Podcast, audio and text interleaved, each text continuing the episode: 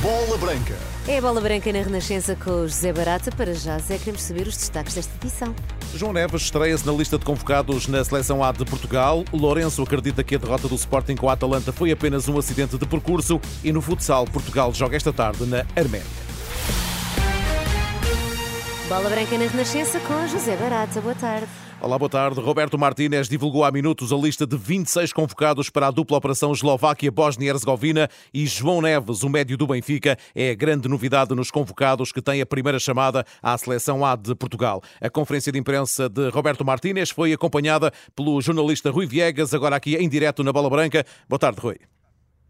Muito boa tarde. E de facto assim é. O médio do eh, Benfica é a grande novidade numa lista de 26 convocados de Roberto Martínez para esses jogos eh, de dia 13 no Dragão com a Eslováquia. Portugal vencendo a seleção eh, eslovaca apura-se para o Campeonato da Europa de 2024 e para o embate na Bósnia no dia 16.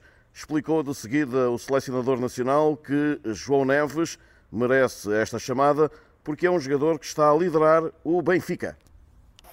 Eu acho que é um passo mais na sua evolução, evolução como futebolista. Esta época está a liderar uma equipa como como o Benfica, jogos na Champions, foi o homem do jogo contra Porto. Eu acho que agora depois do bom desempenho como sub-21 no último estágio, agora é um merecido passo à frente e uh, agora tem que lutar para, para o próximo passo da sua, a sua, a sua carreira. A explicação de Roberto Martínez para convocar João Neves para os próximos embates da seleção principal, o selecionador da equipa das Quinas, que se mostrou ainda satisfeito pela atribuição conjunta a Portugal também do Mundial de 2030 e confessou que gostaria de estar no cargo nessa data. Gostaria, gostaria de isso porque é uma fase de apuramento muito, muito fácil. Mas uh, eu, eu acho que é uma grande alegria. Um, eu acredito que o futebol é uma oportunidade para inspirar. É uma Ora, aí está Roberto Martínez, numa primeira reação a essa atribuição por parte da FIFA. Quanto à seleção eh, nacional, concentra-se segunda-feira, são 26 os eleitos: Diogo Costa, José Sá, Patrício, António Silva, Danilo, Gonçalo Inácio, Cancelo, Dalô, Nelson Semedo, Rafael Guerreiro de regresso, Ruban Dias, Totti Gomes, Bruno Fernandes, João Palhinha, João Neves, Otávio, Ruba Neves, Vitinha, Bernardo Silva, Ronaldo, Jota, Gonçalo Ramos, João Félix, Pedro Neto, Rafael Leão e Ricardo Horta.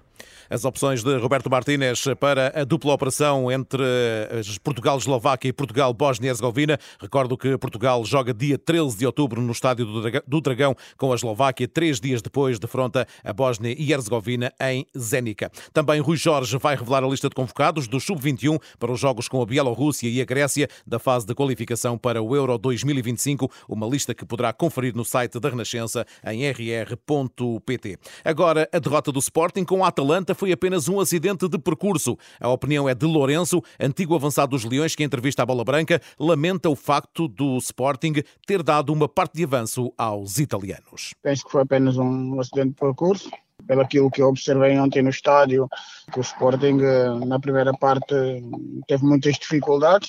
O treinador assim também o assumiu na conferência de imprensa eh, e depois na segunda parte fez aquelas modificações e penso que o Sporting na segunda parte foi superior à, equipa da, da, da, Atalanta. O Sporting acabou por fazer o 2 a 1, ainda teve ali duas oportunidades, uma pelo Herda e outra pelo Catam de fazer o 2 a 2, mas depois eh, infelizmente acabou por perder e, e acabou por ter dado uma parte de, de, de, avanço.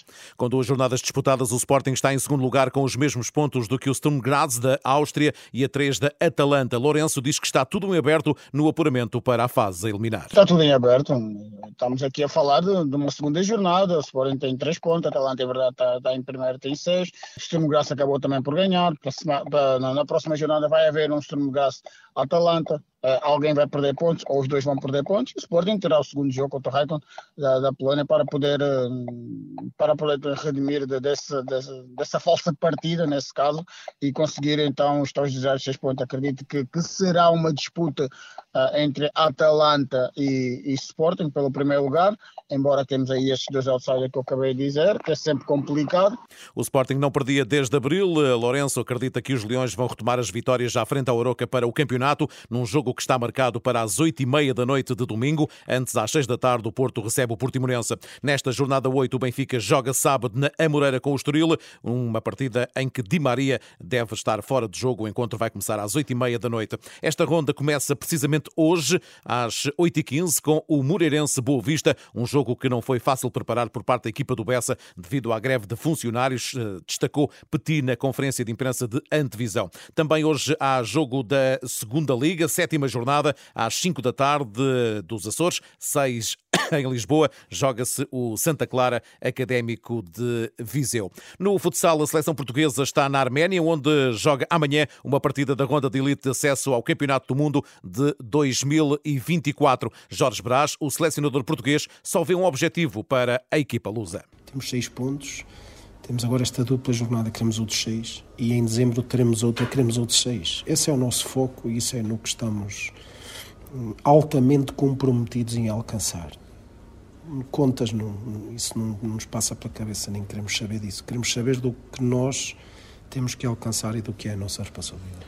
O Arménia-Portugal joga-se às 4 eh, da tarde, hora de Lisboa. As equipas voltam a defrontar-se dia 11 de outubro na Póvoa de Varzim. Recorde-se que Portugal lidera o Grupo E com 6 pontos, mais 3 que a Finlândia e Geórgia. A Arménia é a última classificada do grupo com 0 pontos. No Brasil, o Palmeiras de Abel Ferreira foi eliminado na Libertadores ao perder nos penaltis com o Boca Juniors por 4-2, depois do empate a um golo. No final do jogo, o técnico português assumiu a responsabilidade por não ir à final e aponta um culpado, o guarda-redes da equipa argentina, Sérgio Romero. Eu sou o máximo responsável pela derrota de hoje.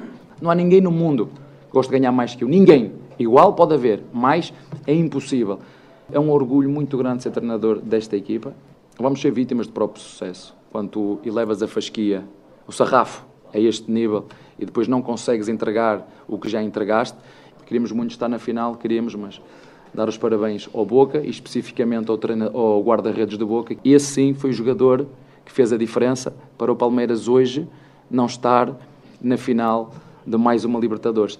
Abel Ferreira, depois de ter sido eliminado da Libertadores, uma final que vai ser disputada entre o Fluminense do Brasil e os argentinos do Boca Juniors. Na Liga Espanhola, hoje, nona jornada, joga-se o Atlético Bilbao Almeria. Na Liga Italiana, 5 e meia, Empoli Udinese. Às 19h45, Lecce Sassuolo. Liga Alemã, sétima jornada, Borussia de Mönchengladbach Mainz, jogo marcado para as 7 e meia. Na Liga Francesa também se joga para a oitava jornada, joga-se o Estrasburgo Nantes.